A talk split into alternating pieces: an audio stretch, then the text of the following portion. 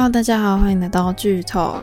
对，这一集我跟大家聊的剧集就是《黑暗荣耀》The Glory，它是去年十二月底上线的一个 Netflix 的影集。那是由安吉浩导演来指导，金银淑作家来执笔。这部剧是一共有两两部曲，就是两季。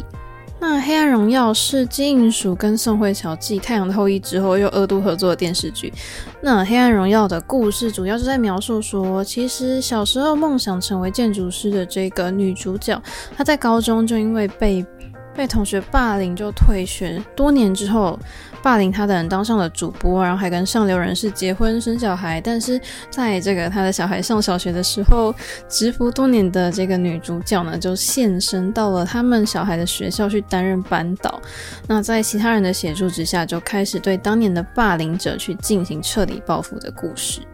那我觉得就是也话不多说，直接来跟大家聊，就是里面的主要角色。第一个当然就是要介绍宋慧乔饰演的文同莹。当然，有些人直接会有些直接把它翻成文东恩啦。那其实文同莹的这一个少年时期是由郑之苏来饰演的。那文同莹这个角色呢，他长大之后是一个私立小学的班导师。他小时候曾经梦想是成为一名建筑师，但是他高中的时候就是经济比较不好，他又受到了校园暴力，他对他的身体跟心理上都受到了很大的折磨。那后来就因为他身心实在受伤太严重，就退学了。所以他退学之后呢，白天就在一间制衣厂打工，晚上呢就在这个工厂他们宿舍的走廊上面学习。他的目标就是希望可以考上大学，然后就一步一步的计划去跟霸凌他的人就是复仇。然后因为他就是被霸凌的很严重，他的全身上下其实都是伤痕，所以他很不喜欢夏天，他几乎都穿着长袖长裤这样，然后平常也没有什么在笑，因为他其实讲过说他怕如果自己笑的话，他会自己会忘记要对复仇的这个决心。那接下来要介绍的下一个角色就是李道宪饰演的朱汝珍，他是一个首尔医院的院长的儿子，然后也是一个围棋高手，然后他本身当然也是医生啦，他就是整形外科的医生，他就是有那种很清新的笑容，但其实。他的内心也是一直深陷在他的父亲被杀的阴霾当中，所以他其实长期的需要心理辅导，而且多年来他不断的被就是杀害了自己父亲的犯人就是寄信骚扰，然后他对杀了父亲的犯人其实是有非常强烈的恨意，然后他在知道了文同莹的过去，他被霸凌这些事情之后，他就下定决心要成为呃跟他一起复仇的人。那接下来我介绍的角色就是大家非常讨厌，好不好？看的快气死的那个高中时期欺负女主角的五人帮。这第一个就要讲到的是林智妍饰演的这个朴贤正。那有些人当然会直接翻成颜真哦，还有他的少年时期是新人饰演的。那贤正这个角色呢，他在长大之后就是一个电视台的气象播报员。他在高中时期，他就是主要对文同英实施校园暴力的主导者，就是很自私自利的一个人，然后完全没有同情心，他就觉得自己是那种天之骄女吧。就完全不需要努力，好像什么都用钱都可以买到这样子。然后高中时期真的是不断的欺负同学，就是以霸凌别人为乐，然后对比较穷困的人就是十分的鄙视，然后随便使唤同学。因为他的妈妈跟警察局长是有关系的，所以即便好吧，他被发现说诶有霸凌的情况，可是警察也不会处罚他。然后在外人看来，她就是人生胜利组啊，就是长得很漂亮，然后又很有钱这样子。但是就是电视台里面的人都知道，她其实是靠着丈夫的关系，跟就是她的气象播报稿子其实是她找别人写的，就是觉得说，哎，她可能只是个花瓶，但是她好像就不太在意，她就说，哦，我只是需要一个让呃看起来是体面的工作，但其他东西反正我很有钱这样。那下一个要介绍的角色是朴成勋饰演的全宰俊。那有些翻译是翻成在俊啦，然后他高中时期呢，一样是对文同莹实施校园暴力的加害者之一。他长大之后就是经营高尔夫球场，然后他其实这个个性，他对于别人的不幸，他会以很冷漠的眼光去看待，然后反正也会嘲讽这样子，然后也是跟朴贤镇就是发生了这个婚外情。下一个要介绍的角色就是由金赫拉饰演的。李梭罗，有些人就翻成沙拉。他在成年之后呢，他成为了一名画家，就是比呃画那种什么抽象画那种的。但他的私生活就是很糜烂，然后就是他就是吸毒，他就是一个毒虫，常常向孙敏悟就是购买毒品。反正他在高中时期当然也是校园暴力施暴者的其中之一。下一个要讲到的角色就是车珠英饰演的崔慧成。那其实他在就是贤政的这这个这一群人里面，他算是地位比较低的人。他在这个小团体里面常常被就是使唤来使唤去的。然后因为他是他爸妈是洗衣店嘛，经营洗衣店，所以他们其实就有点瞧不起他的身家背景。然后他的个性就是有点口无遮拦，然后又爱慕虚荣那样子。他虽然就是在这个团体里面地位是最低，但是他霸凌别人的时候就是非常的积极啊。然后长大之后，他就当了，就他一直想当的空姐，然后就反正就到处勾引异性。在五人帮的最后人就是金建宇饰演的孙敏悟。那这个角色呢，他就是一个很。很喜欢用暴力，但是头脑又非常简单的人，他蛮希望得到别人的认同，可是就是没有很聪明这样子。那他长大之后，就是作为载俊的跟班跟他的司机。那接下来要讲到的角色其实也是蛮重要，就是贤正长大之后跟他结婚的一个人，就是郑欣宜饰演的何杜岭。他呢是一个建设公司的代表理事，就是一个看起来就是一个很有教养，然后品味很高的人。但是我觉得他还有一点那种阶级意识，他有点那种，我觉得他会觉得自己是出身高贵，然后有点瞧不起。低下阶层的人，然后就是喜欢可以掌控事情的感觉，然后他也是有一点觉得说，反正能用钱解决都是小事。最后要讲到的角色就是连慧兰饰演的江贤南，她是一名受到家庭暴力的女性，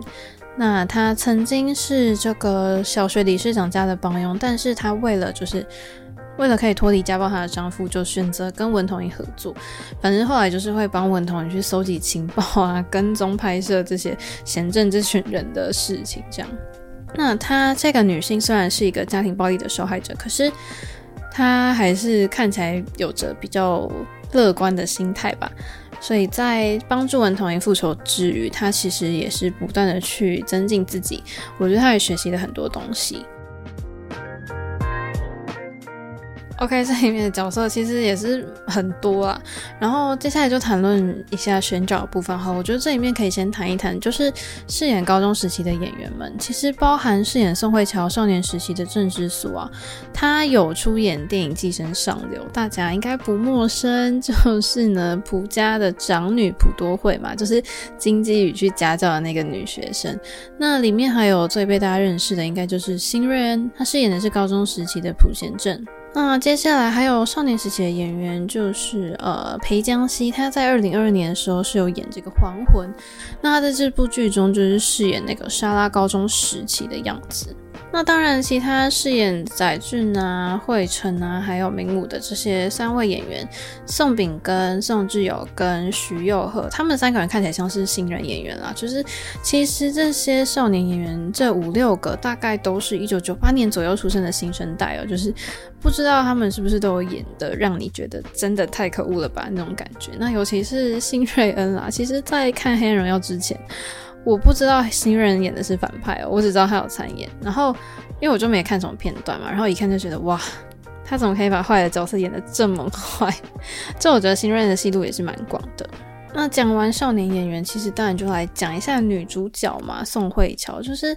她有时候的形象就是可以很清新，是知性的女生那种感觉。她有时候其实又好像可以很帅气。我觉得她的风格是蛮多变的。其实她已经出道将近二十多年，就是她当然可以走到现在，靠的当然不是只有外表。我觉得演技跟实力真的是没话说。从蓝色生死恋的伊恩熙，到浪漫满屋的韩智恩，还有太阳后裔的姜沐妍，再到近期这个非常火的《黑暗荣耀》，他真的演了很多大家都很印象深刻，而且人气非常高的角色。那刚刚有说这是他跟金边的第二次合作嘛？那其实你看到宋慧乔现在事业这么有成，其实他的童年也不太顺遂，因为他八岁的时候爸妈就离婚，然后剩下妈妈就带着他就离开大邱到首尔，就独自抚养他。那其实他也很努力，因为他在宋慧乔在国三的时候年纪这么小，他就参加了模特的选拔，然后获得了第一名的成绩，他就开始去担任一些品牌专属的模特。那他的外形当然也是不错，所以就受到了电视台的瞩目，就透过试镜成为了演员。那刚刚讲到的这个《蓝色生死恋》啊，这部剧应该可以说是韩剧韩流的始祖吧。因为一九九九年的时候，其实宋慧乔在这个《顺风妇产科》里面，她是喜情景喜剧。那在这里面，就是以一个很不做作、很自然的搞笑的形象，就获得大家的关注，大家也开始认识她。但是，其实真正到两千年的这个《蓝色生死恋》才是真正她爆红的关键，因为她饰演的这个妍希，就是大家都知道这个故事嘛，就是有点。让人家难过的故事。他剧里面饰演的伊恩熙呢，因为发生一场车祸，就间接的就是发现自己的身世，然后离开了原本富裕的家庭，跟他的哥哥李俊熙就回到了原生家庭。但长大成人之后呢，他就跟他的哥哥又相遇了，就偶然的又相遇。反正这就是一个非常虐心的恋情，所以其实让《蓝色生死恋》在韩国啊、香港、台湾真的都造成轰动，所以他就宋慧乔就就此打开了亚洲的知名度。那其实，在那之后，他的每部电视剧都有获得蛮好的收视率，《浪漫满屋》、《太阳的后裔》，其他真的也都是在亚洲都有掀起热潮，而且好像也都陆续被各国翻拍啊，或者是被拿来模仿啊，做成广告题材等等的。然后他拍过电视剧里面的场景，也都会变成知名的观光景点，就粉丝一定要去拍照那种。其实真的影响力真的非常大。那当然，之前当然有经过离婚的事件，但是他离婚后，我觉得呃没有像大家预测那样什么会消沉什么之类的。即便可能在婚姻啊感情上面比较不顺利，但是他在事业上的表现还是很好。所以他在《黑暗荣耀》呢，他就剪去了他的招牌的长发，然后就以一个很干练的短发出现。其实。我觉得他在演这个角色的时候，他散发出来是那种很自信的感觉，很自信的美，所以让大家再一次惊艳。然后真的在这部剧，你真的会看到以往你没有看过的宋慧乔。然后之后呢，他会又会有什么样的表现，大家又更期待。而且我们也不知道他之后到底会接演什么样的角色。但是，嗯，还可以很肯定的说，他在韩国电视圈这边，我觉得他已经算是一个大家一定会。呃，已经是一个很有知名度，大家一定很有印象的这个演员。好，那接下来呢，就来谈一谈饰演这个建设公司代表的何杜林吧。就是郑兴一呢，我觉得就是他就是一个很有魅力的大叔演员。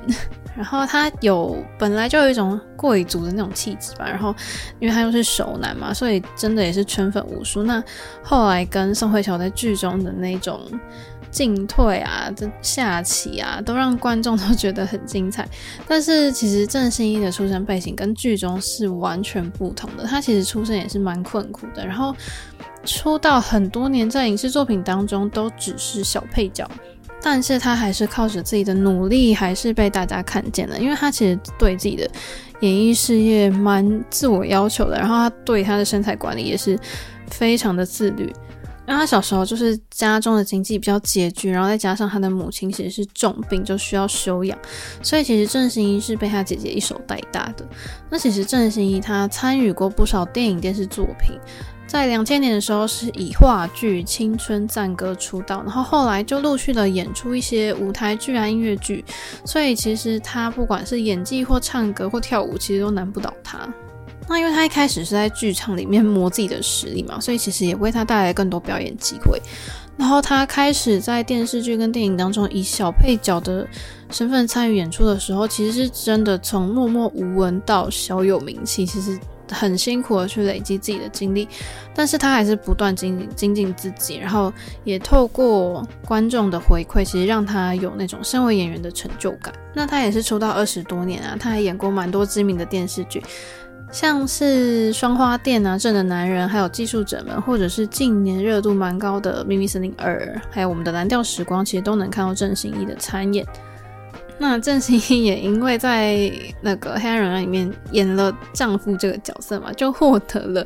韩剧老公专门户的称号。因为还有之前他在蓝调里面是演申敏儿的老公，还有在长后条里面也是跟朴和宣打就是夫妻搭档，就是这样子互动也是很好评，所以他这一次又演这个财阀老公的角色，真的让大家就是哇觉得他很有魅力。然后我觉得他在演何杜莹这个角色的时候，因为何杜莹这个角色就是有点居高临下的感觉吗？因为何对，你这个角色就是很绅士，然后很优雅，然后又你要诠释出那种有钱人的感觉，所以其实这个样的角色背景跟他自身的经历这么不同，但是他还是很完美的去诠释出那种财阀的气质。然后我看还有看一个访问是说他有把。他有把梁朝伟《花样年华》里面的角色来当做参考，就是去在跟宋慧乔对戏下棋的时候，其实他有去参考了很多，他做了很多功课，然后就去揣摩这些眼神啊跟氛围什么的。我觉得真的很成功的让他把这个角色其实演得非常有魅力。接下来就讲到大家也很喜欢的，就是李道宪嘛，就是不得不说，我觉得他真的很会接戏，因为他每一部电视剧几乎都有大前辈在带，诶，像是从 IU 啦、林秀晶啊到宋慧乔，我哦，然后但是清一色都是姐姐，所以其实也让他获得那个国民年下男啊、姐弟恋专业户的封号。但是我觉得李道宪的长相嘛，怎么讲，就是好像也蛮适合姐弟恋的，难怪这么多导演都喜欢找他来搭档。姐姐演员，但是其实如果我觉得她演技如果不够好的话，其实也不可能搭档这么多前辈女演员。所以我觉得可想而知，她在荧幕上就是形象上或者是演技上，其实都是有不错的成绩。就是大家会觉得哇，他跟姐姐们搭档就是有那种小狼狗的那种魅力，然后每一对其实搭起来都有很特别的 CP 感，像是。德鲁纳吧，它就是一个很凄美的爱情故事嘛。然后，因为其实在这个之前，我觉得我对李道宪的印象真的就是停在德鲁纳酒店。然后他在里面就是因为很痴情守护的那个女主角嘛，就那时候打动了很多女生观众的心。然后他演德鲁那时候才二十四岁，就是第一次演姐弟恋，然后还要对上比自己大两岁的大前辈 IU，但是他也没有表现出就是退缩的感觉。那时候真的把那种万年的命运的那种什么遗憾感啊，就是诠释的让大家非常印象深刻。然后就是一个题外话，就是他在现实生活当中，他跟 IU 就真的变成好朋友，就是很像亲姐弟那样。然后他就说，他跟 IU 其实什么都可以聊。然后他在手机里面对 IU 的那个昵称啊，就是满月之恩姐，就是很可爱。然后，因为李道宪的话还有演那个嘛，回到十八岁。他在这部剧里面呢，他就要演一个他有三十七岁大叔灵魂，但是他的外貌是十八岁的高语音。我觉得这部剧的剧情呢，就是我觉得脑洞有点大，然后也是奇幻类的，因为是穿越嘛。然后，但是他的故事蛮贴近日常的。然后我看大家对他的评价是说，大家觉得他厉害的地方是他把这角色诠释得很好，因为他有。中年的沉稳，但是又可以演出少年那种活力，然后在跟金荷娜对戏的时候也没有很尴尬，然后他就要在高中生跟大叔之间自由的转换，然后大家就觉得说，哎，一点都不觉得哪里怪怪的，所以其实是赢得了好评。那当然，李道宪最近还有忧郁症嘛，那个这部剧是主打校园竞技师生恋嘛，就配到林秀晶，不过这部我就没有特别的去关注了。那就再讲回来，就是李道宪跟宋慧乔呢，我觉得这对在《黑暗荣耀》里面的搭配呢，怎么讲？复仇 CP 是也其实也没有到不行，但是给观众的，我看观众的反馈好像蛮两两极的。有些人就觉得说两个人不配，然后感觉不出什么张力，但是有有些人就觉得非常配，因为对方。他们对对方都是无条件支持啊，无条件信任，然后很支持对方去复仇，互相救赎这样子。尤其是在第二季，就是蛮甜蛮感人的。但是我就不知道大家怎么看，就是诶，宋慧乔跟谁比较搭呢？其实我觉得，如果是论就是宋慧乔跟郑欣宜跟李道宪的话，其实这真的是端看大家怎么去思考。因为有些人觉得跟郑欣宜之间的火花嘛，高过李道宪。但是其实好像那样才是比较正常，因为编剧一开始吧，就是想要观众这么想啊，因为毕竟女主角在第一季她要去复仇的对象是郑信一嘛，她当然一定要显现出跟她之间很高张力的那个拉扯。如果连观众都这样觉得，就代表说编剧走的路线是对的。而且因为李道宪一开就是宋慧乔一开始对李道宪是没有是没有完全接受嘛，就不希望他进到自己的复仇计划里面，但是。呃，李道宪表现出来的其实也是小心翼翼这样子，所以大家可能感觉不到，呃，好像男女之间的吸引力吧。直到第二季，就是可能复仇正式开始的时候，观众比较可以看到说，诶，呃，李道宪这个角色终于了解了对方的处境跟决心，愿意就是贡献自己的能力去帮助他。在第二季。就才出现比较多那种黑骑士的感觉，所以比较多人在第二季会觉得说，哎、宋慧乔跟李道贤很配。当然啊，就是大家一定会说，到底谁会不喜欢有一个这样这么全心全意愿意守护自己的人？即使你看女主角已经的经历已经这么千疮百孔，但是她还是义无反顾的去照顾他、帮助他。然后甚至李道宪这个角色内心还会 always 说，我就是非常心甘情愿被你利用，为什么还不来利用我？然后什么太好了，我还可以被你利用之类的，就你觉得说怎么会这么这么可爱，这么甜？那当然，其实当然除了复仇之外，我觉得李道宪跟宋慧乔他们还是有一些蛮心动的场面吧。因为我印象比较深刻，如果是爱情的部分啊，我就会记得那个就是李道宪去跑步的时候，然后宋慧乔不是开车去接他，然后那个李道宪就故意不上车，就说。哦，你认错人，我有喜欢的人了。然后这时候女主角就懒得理他，想要走的时候，他就说：“嗯、我知道你不会走的。”但是后来就是女主角就是开到一个地方等他嘛，就已经买好水在等男主角。然后他慢慢跑过来的时候，要递水给他的时候，男主角就没有接过那个水，他就直接抱住女主角。然后就女主角问说：“干嘛突然抱住我？”然后男主角就说：“因为我很想你。”就是这一幕让我蛮印象深刻。如果是叫爱情戏的话。那再来，其实可以谈一下，就是霸凌五人帮的选角跟演技啦。其实五人帮里面，其实我觉得第一个可以谈的就是那个五人帮里面吸毒的教会千金嘛。因为我觉得饰演这个莎拉的这个金赫拉呢，她天生就有一种艺术家的气质，就是你去看她的社群啊，还有她私底下穿搭表现出来的东西，所以好像由她来演这个。有毒瘾的艺术家好像是蛮适合的。他今年应该是三十四岁吧，就是金赫拉。他常常透过他自己的社群去分享他的艺术作品啊，跟体悟。他本身在生活中他就很喜欢艺术，然后他好像还为了支持一些新进的艺术家，去开了一个复合式的展览咖啡厅。他也可以提供，就是这些艺术的爱好者可以去互相交流学习。那其实因为我会第一个讲他，是因为。金赫拉，我在那个《非常律师禹英禑》里面，因为他有参演嘛，然后他的角色其实有让我留下印象，就是那个脱北者的妈妈，她在里面是饰演一个爱子心切的那个母亲迹象型。那其实金赫拉是在二零二一年才开始有电视剧作品，但其实她已经有了十三年的舞台剧、音乐剧经验哦。这些其实她在舞台的方面，她不断的去磨练自己的表演能力，所以她日后进入演艺圈的时候，其实已经有一定的基础了。那在二一年的时候，她就演了《怪物》啊，跟《机智医生生活二》，还有去年的这个《气象厅的人们》。那来到第三年，他在《黑暗荣耀》当中已经拥有一个自己的角色了，所以其实大家也可以继续关注他未来的发展。那接下来想跟大家聊一聊的，其实是当然这里面最恶毒的这个林志妍，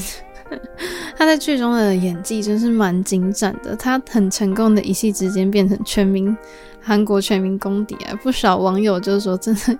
演技太好也是一种罪啊。他在剧中真的演了一个心狠手辣、完全没有同情心的角色，但其实私底下，我觉得她是一个很活泼的女生。然后她从出道以来就演了很多部充满挑战性的戏剧作品。她一开始好像不被看好，可是她后来还是凭借自己的努力跟实力，一步步成为有实力的女演员。然后，因为林志妍小时候，他是因为受到妈妈的影响，他就很常去接触话剧啊，跟音乐。然后，他也常常参与校园活动，或者是一些去教会就是钢琴伴奏。然后，他小时候其实就非常的喜欢站在大家的面前，就是站在舞台上表现自己，所以他就决定说他要当演员。但是他因为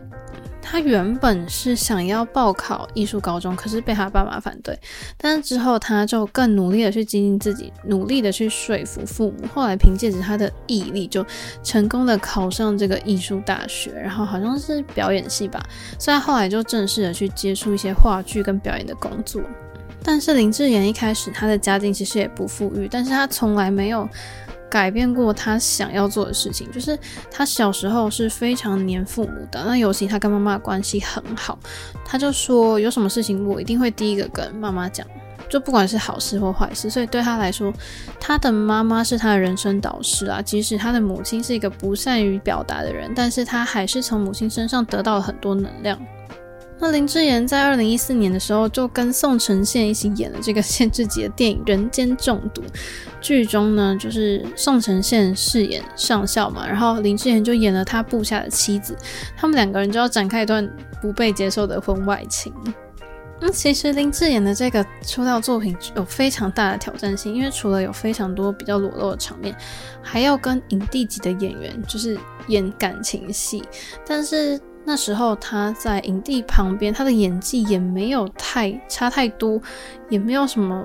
也没有被观众觉得说不 OK。他甚至也得到了韩版汤唯的称号，所以他也凭借着这部作品就入围了韩国的三大奖嘛，青龙、白闪跟大钟。他最后也还是成功拿下大钟奖，所以他就开启了他演员之路。一直到一六年，他才就是接下了周末连续剧的女主角，然后这是他出道以来第一次个人主演的作品。那这个这部作品《吹把微风》也是当时的热播剧。那其实后来在一九年呢，他也有演过《刑警》啊，跟以往比较柔美的形象不太一样，也是一个短发中性的风格，就是展现了全新的样貌，所以让大家觉得说，诶，他的可塑性好像蛮高的，大家一直看到他新的样子，然后。一开始他演技受到质疑，但是随着后面作品的累积，他有一个可以去挑战自己、提升自己的机会。那在《黑暗荣耀》呢，林志颖是第一次挑战这个反派的角色，他就是把疯女人这个角色演得超完美，大家都非常大赞他的演技。那他除了要演反派之外，他在剧中是饰演那个气象主播嘛，然后他除了要饰演坏的这部分，他要想要怎么去诠释之外，他还要花非常多的时间进行口条练习。然后他的口条练习到是蛮清晰的，然后也被韩国的主播称赞说：“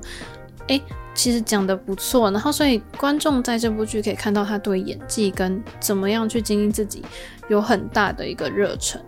重点，我觉得我最羡慕的是他吃不胖的体质啦，跟他的皮肤就是超好超白的。然后因为他。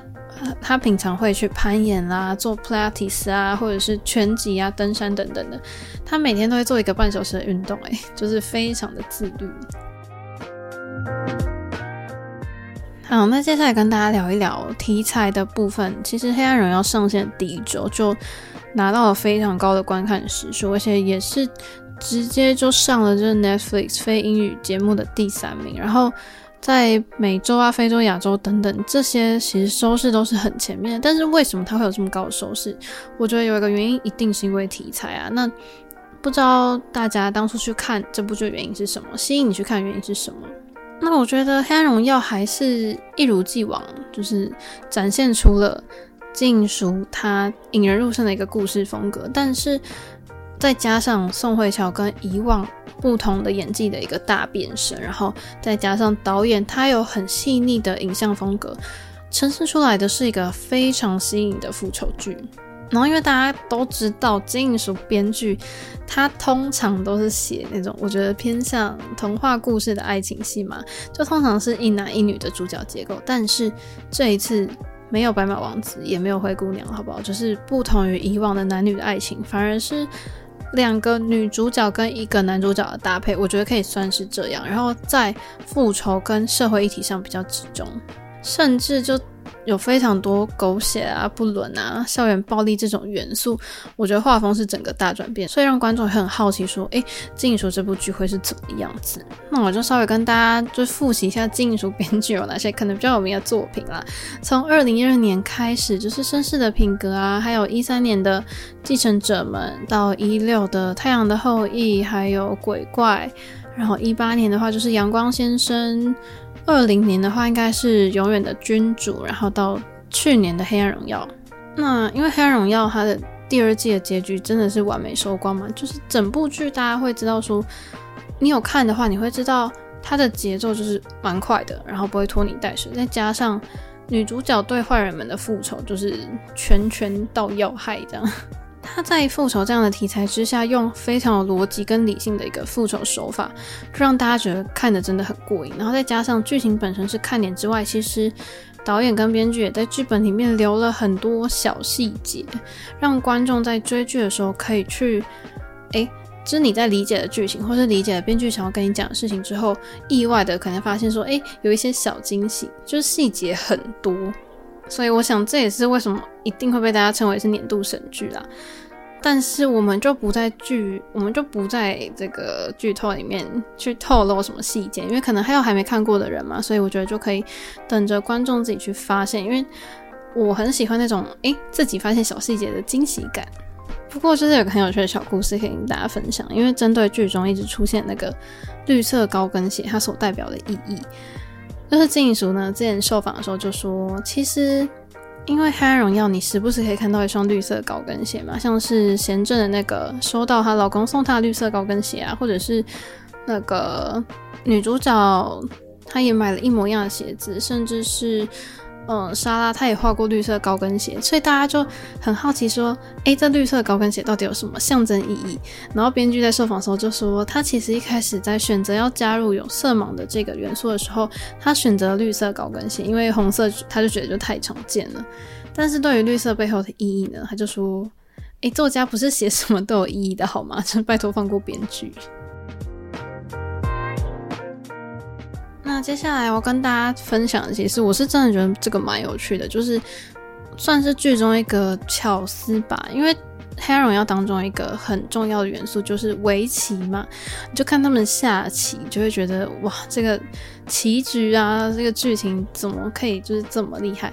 那是因为我看到了，就是黑佳佳，就是她是围棋女神嘛，她。近期就邀请了另外一位也是围棋高手，就在 YouTube 里面去解析了《黑暗荣耀》里面一些围棋的隐喻，然后他们就是说，哇，自己看了很多遍，完全找不到剧中棋局穿帮的地方，所以他们才把这些棋局所暗示的剧情走向就一次跟大家讲，然后看完的人就会觉得说，天哪，编剧真的太神了。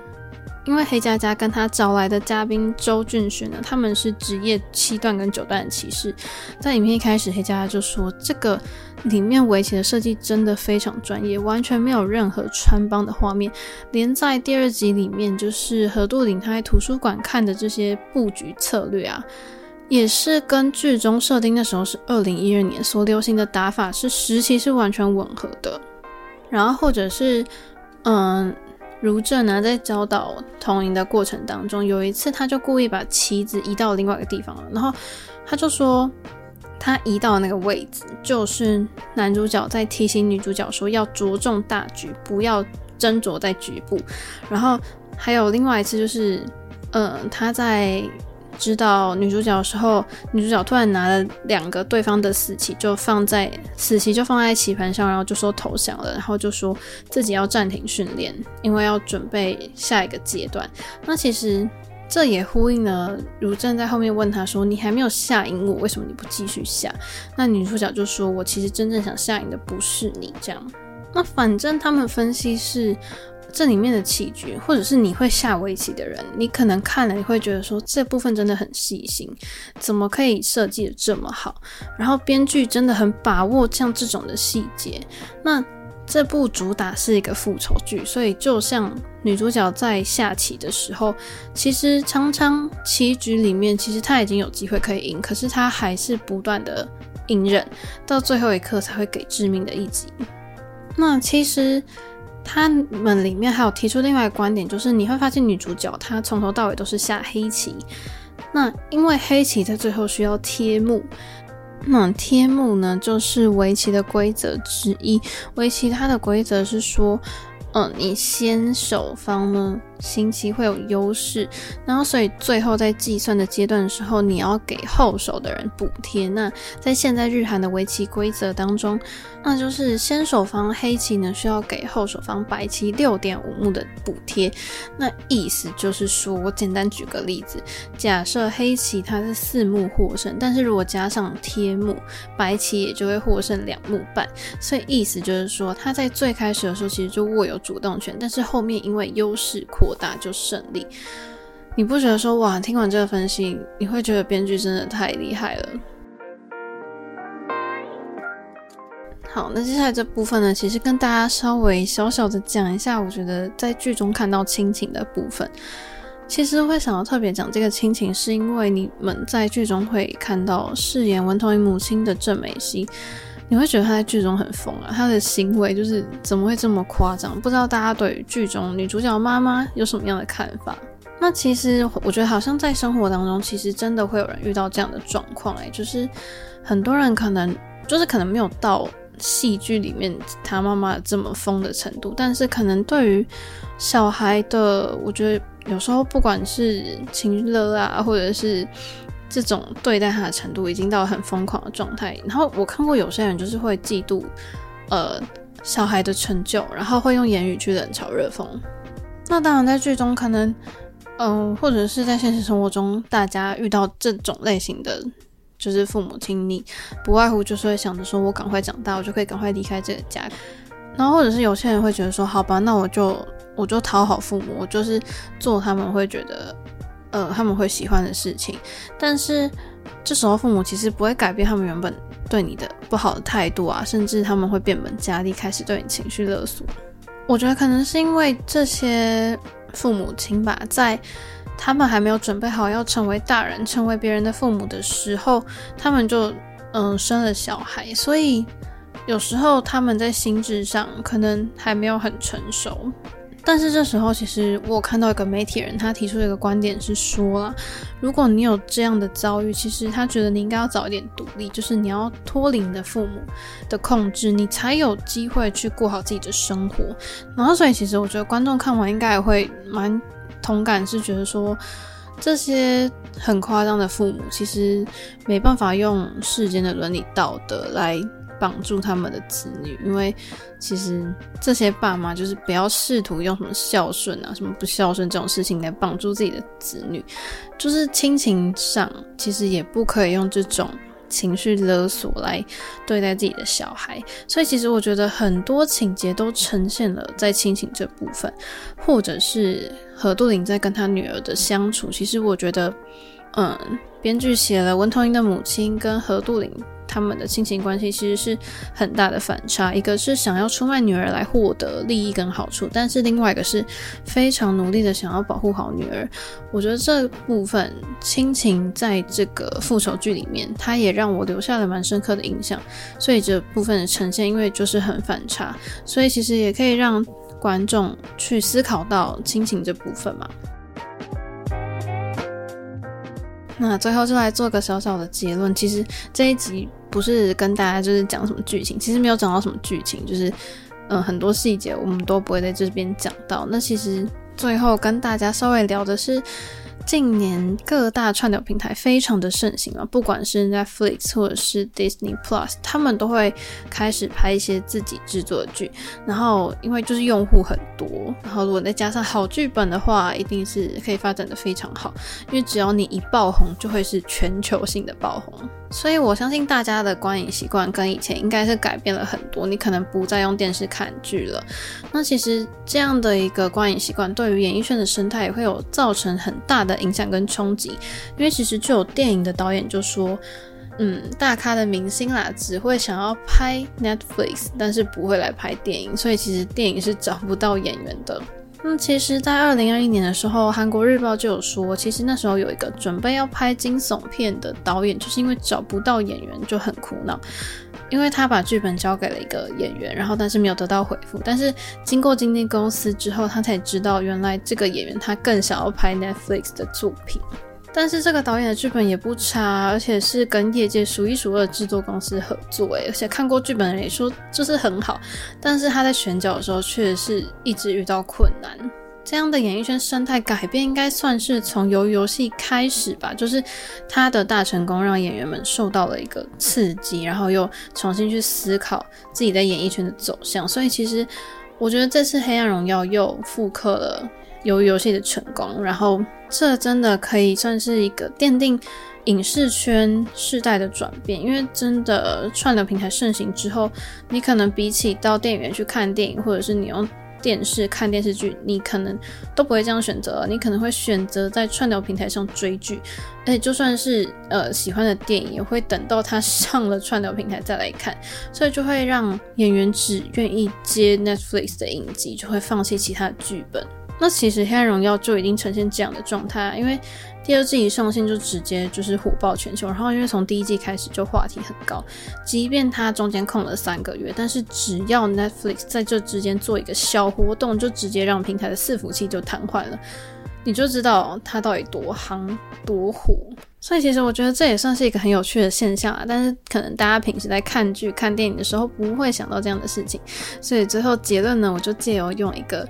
诶，在这部剧里面，其实带来一个很新的影视圈的形象的转变，跟大家来做一个小讨论。所以今天其实也就是稍微跟大家聊一聊在《黑暗荣耀》里面的演员们啦。我觉得要聊大部分都是演员，因为我觉得这里面演员其实给了我蛮多新看到他们新的一面吧，就是很酷的形象。然后当然也被这个复仇剧的剧情跟编剧的细心程度震撼到了。我觉得这一定是去年、今年会被大家牢牢记住的一部影集。不知道大家喜不喜欢这部剧？那今天的剧透就到这边结束了。如果还想听我聊更多剧集，记得持续锁定我们的节目。那我们就下次见喽，拜拜。